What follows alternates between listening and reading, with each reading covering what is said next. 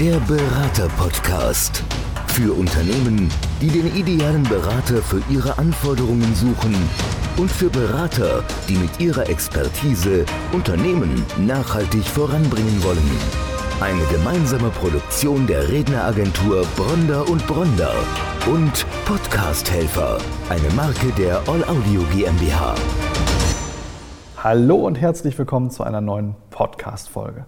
Bei mir heute im Studio ist Arndt Schollbrock. Arndt Schollbrock ist Steuerberater und betreibt in Nordrhein-Westfalen, in Dortmund und in Lünen zwei Kanzleien zusammen mit seinem Mitgesellschafter. Aber er ist nicht nur Steuerberater, er ist gleichzeitig auch Jurist im Bereich des Steuerstrafrechts. Hallo Arndt, herzlich willkommen bei unserem Podcast. Ich habe es gerade schon gesagt, du bist Steuerberater auf der einen Seite, aber gleichzeitig auch Jurist. Findet man ja in Deutschland eher selten, auch der Tatsache geschuldet, dass natürlich beide Berufssparten sehr komplex sind. Also das ist auch ein langer, langer Ausbildungsbereich. Wie kam das bei dir? Mhm. Oder was war denn zuerst da? Der ja. erst der Steuerberater, dann der Jurist? Wie war es?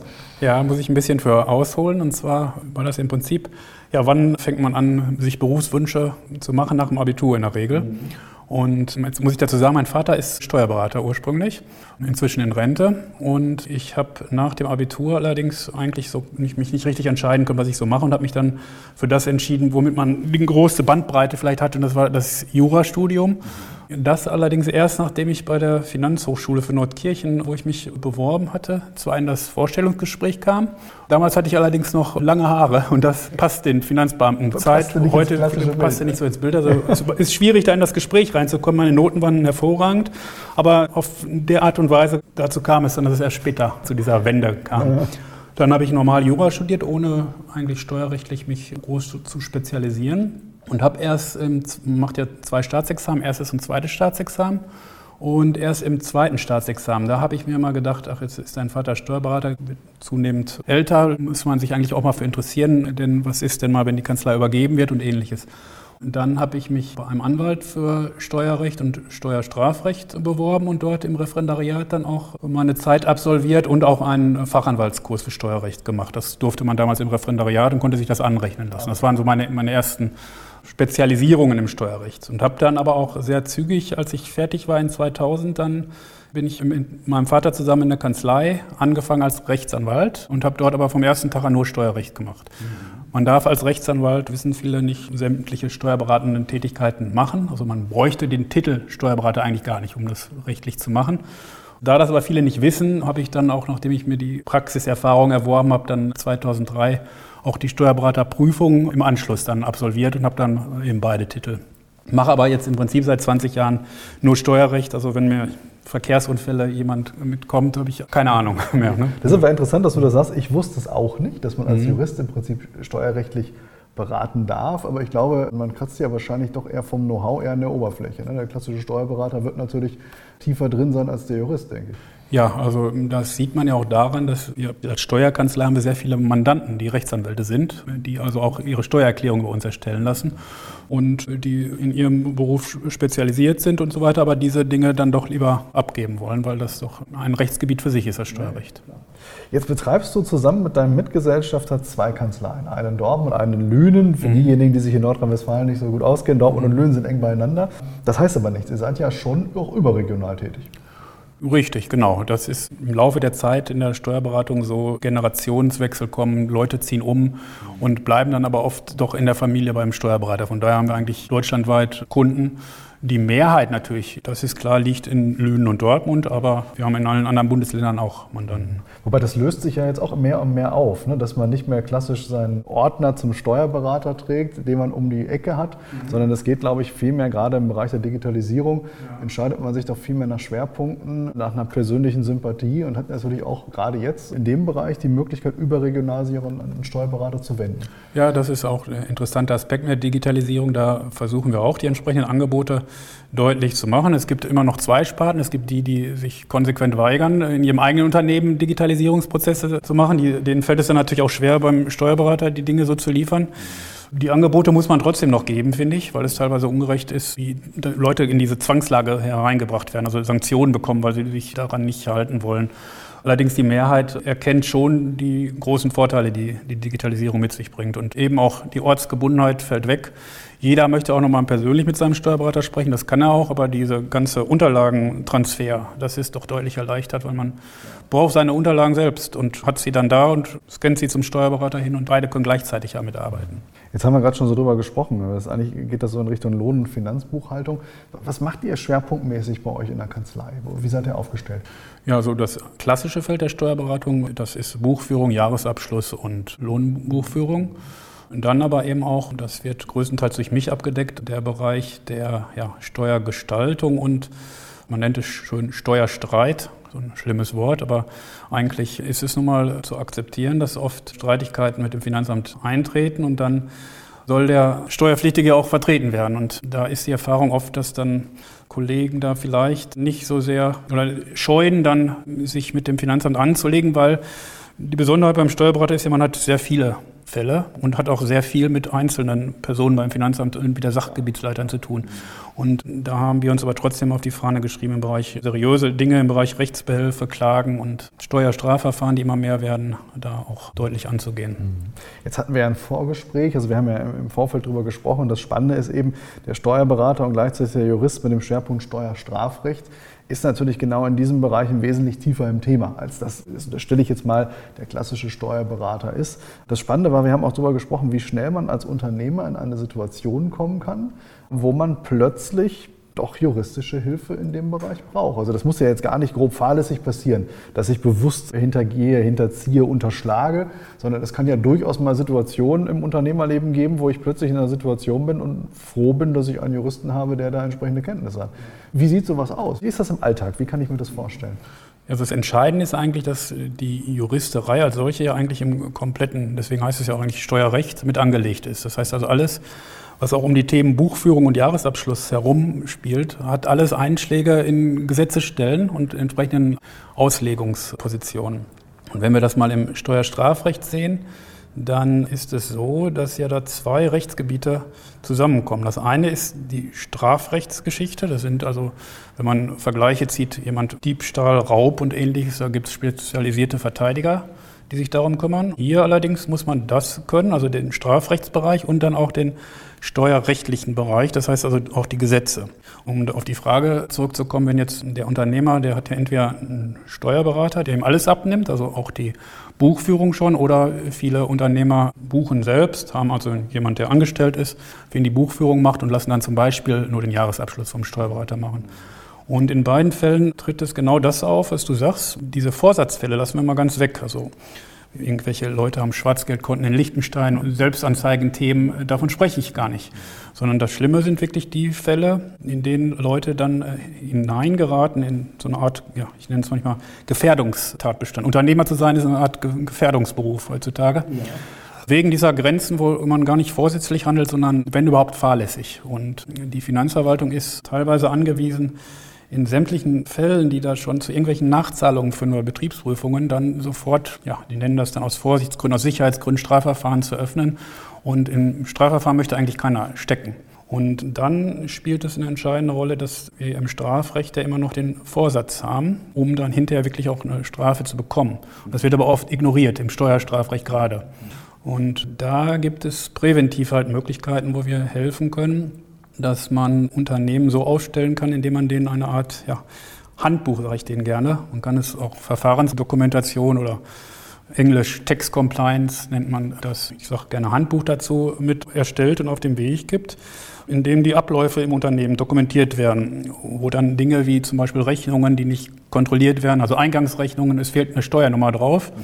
Bei einer Eingangsrechnung ist schon ein Fall, der zu einer Steuerhinterziehung führen kann, weil der Vorsteuerabzug ohne die Steuernummer nicht gegeben ist und man kann da schon in Probleme kommen. Da brauchen wir jetzt keine Umsatzsteuerkarussell, das sind ja die Vorsatzgeschichten. Also ich hake mal ganz kurz ein. Das heißt, als Unternehmer habe ich nicht gesehen, dass eine Steuernummer fehlt, habe vielleicht versehentlich an der Stelle den, den Vorsteuerabzug dann auch entsprechend vorgenommen und mache mich in dem Moment schon strafbar. Ja.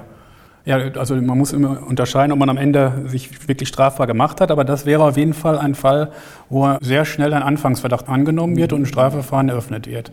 Gerade jetzt noch bei dem Sonderfall Umsatzsteuer, wenn ich das bilde, weil es da tatsächlich die schwarzen Schafe gibt und dann Umsatzsteuer-Karussellgeschäfte, wenn man das schon mal gehört hat. Und man selber ist, gehört nicht dazu, aber steckt dann in dem Moment nur, weil man so eine Steuernummer nicht nachgesehen hat, steckt dann mit in so einer Schiene drin.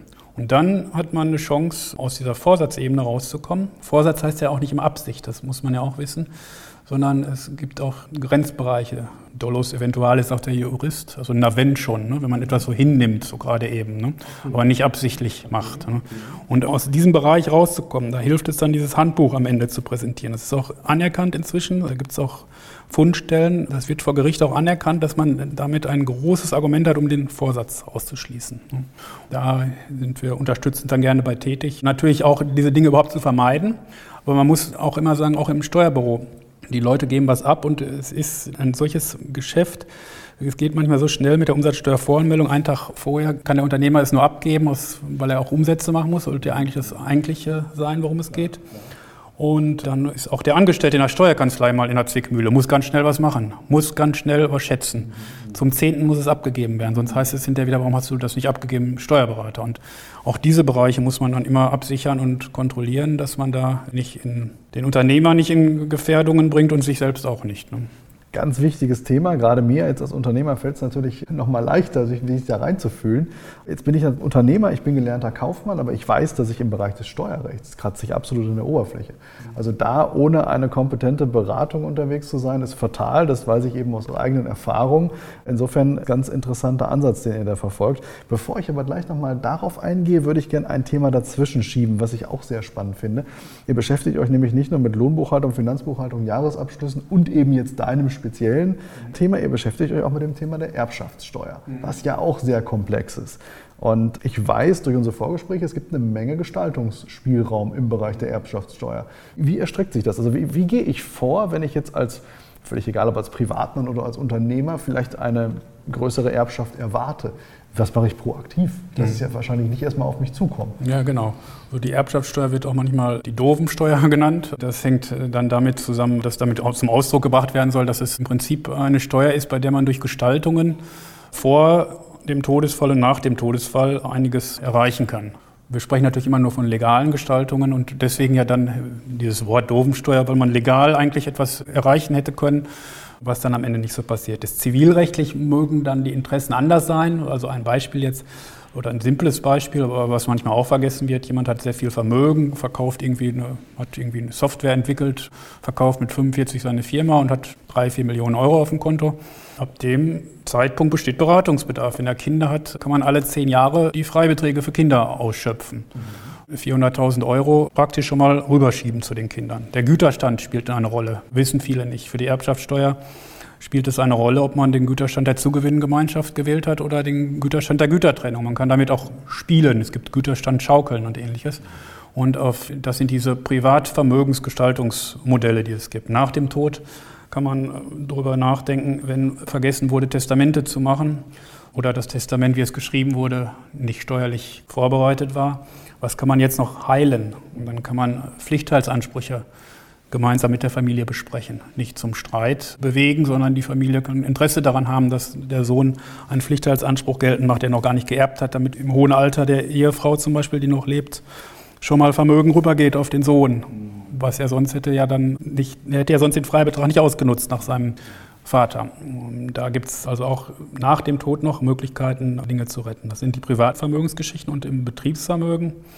Da ist viel geändert worden in letzter Zeit. Im Moment sieht es halt so aus, dass man auch Betriebe erbschaftssteuerfrei vom, im Ergebnis übergeben kann, muss da allerdings etliche Dinge beachten. Das wird jetzt so weit gehen, das zu erläutern, aber äh, da bedarf es vorher und hinterher einer sehr intensiven Beratung, um da, damit die Unternehmen durch Erbfälle nicht in Schwierigkeiten geraten. Also auch ein ganz komplexes Thema. Aber ich möchte nochmal zurückkommen zu dem Thema, dass du eben auch Jurist bist, zu dem Thema Steuerrecht, Steuerstrafrecht. Sehr spannenden Ansatz, den ihr verfolgt, indem ihr sagt, es geht nicht nur darum, dass ihr natürlich die eigenen Mandanten in dem Schwerpunkt beraten könnt, sondern es geht eben auch darum, dass Kollegen, also andere Steuerberater, durchaus die Möglichkeit haben, in solchen, sagen wir mal, pikanteren Fällen, wo, ohne jetzt jemandem dazu nahe treten zu wollen, aber die eigene Expertise an einem gewissen Punkt auch endet, dann wirklich euch hinzuzuziehen mit eurer Kanzlei, um zu sagen, wir versuchen natürlich den Mandanten, der vielleicht jetzt vor einer Betriebsprüfung steht, der vielleicht eine Klage vom Finanzamt erwartet, bestmöglich zu helfen. Das bietet ihr auch an und seid da sehr offen, wenn es darum geht, dass andere Steuerberater mit ihrer Mandantschaft euch dann auch konsultieren. Genau. Also das bieten wir sehr gerne an. Im Prinzip ist das ja auch nichts Verwerfliches, wenn ein Steuerberater sagt, er steckt in einem Thema jetzt so drin, er hat jetzt ja hier die Buchführung zwar gemacht, aber diese Rechtsbehelfsgeschichte, die kann er eigentlich nicht objektiv betreuen und hat da auch vielleicht aus Zeitgründen Schwierigkeiten, sich mit der Rechtssystematik zu befassen, die man ja als Jurist dann auch schneller und präziser manchmal erarbeiten kann. Und da bieten wir gerne unsere Unterstützung an. Das heißt ja nicht, dass der Steuerberater die Buchführung oder den Jahresabschluss nicht weiterhin für den Mandanten machen soll. Da haben wir, also wir verfolgen nicht das Ziel, da irgendwelchen Steuerberatern mit auf die Art und Weise Kunden wegzunehmen, sondern ich bin wirklich sehr interessiert daran, solche steuerjuristischen Fälle in die Hand zu bekommen. Ich mache es auch manchmal, also Sport nenne ich es manchmal, gegenüber Freunden jetzt, weil es mir Spaß macht. Ne? Also diese Dinge, weil man viel zu oft sieht, wie Dinge unbearbeitet liegen geblieben sind, die aber zum Erfolg geführt hätten. Ne? Denn das Finanzamt ist doch auch oft angewiesen, äh, bei Betriebsprüfungen oder ähnliches, wenn es auch geleuchtet wird, dann gewisse Mehrergebnisse zu erzielen. Und die ja. sind nicht immer berechtigt, um das so milde mal zu sagen. Aber ein sehr interessanter Ansatz, auch nochmal deutlich gemacht. Es geht nicht darum, Mandanten abzuwerben von anderen Steuerberatern, sondern es geht im Prinzip darum, die Expertise einer anderen Kanzlei zu unterstützen und nochmal noch mal aufzustocken, eben durch eure Expertise. Und ich persönlich halte es auch gar nicht verwerflich. Jetzt bin ich ja selber Unternehmer und weiß natürlich, meine Kernkompetenzen enden an einem gewissen Punkt. Also ich bin zum Beispiel im Bereich Vertrieb und Marketing, bin ich ganz gut unterwegs beim Thema Buchhaltung. Das habe ich mal in meiner Ausbildung durchlaufen, aber da bin ich jetzt sicherlich nicht der Experte. Und so finde ich es auch völlig legitim, wenn man als Steuerberater sagt, wir kooperieren mit einer anderen Kanzlei, um in solchen Fällen dann eben auch einen Spezialisten dabei zu haben, der gerade in ja, schwierigen Fällen dem Mandanten auch weiterhelfen kann. Also auch durchaus ein Mehrwert für die eigene Kanzlei solche Kooperationen dann auch nochmal dem Mandanten gegenüber offen zu legen. Sei es auch nur, weil man sich jetzt scheut, eine, die Klage vom Finanzgericht, weil man so viel Erfahrung damit noch nicht hat.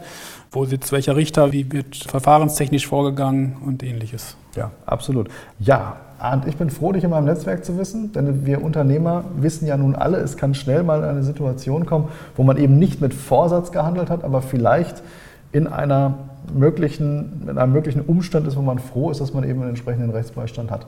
Vielen Dank, dass du heute bei uns warst. Ja, Stefan, ich bedanke mich für die Einladung. Dankeschön. Der Berater-Podcast. Für Unternehmen, die den idealen Berater für ihre Anforderungen suchen und für Berater, die mit ihrer Expertise Unternehmen nachhaltig voranbringen wollen. Eine gemeinsame Produktion der Redneragentur Bronder und Bronder und Podcast Helfer, eine Marke der All Audio GmbH.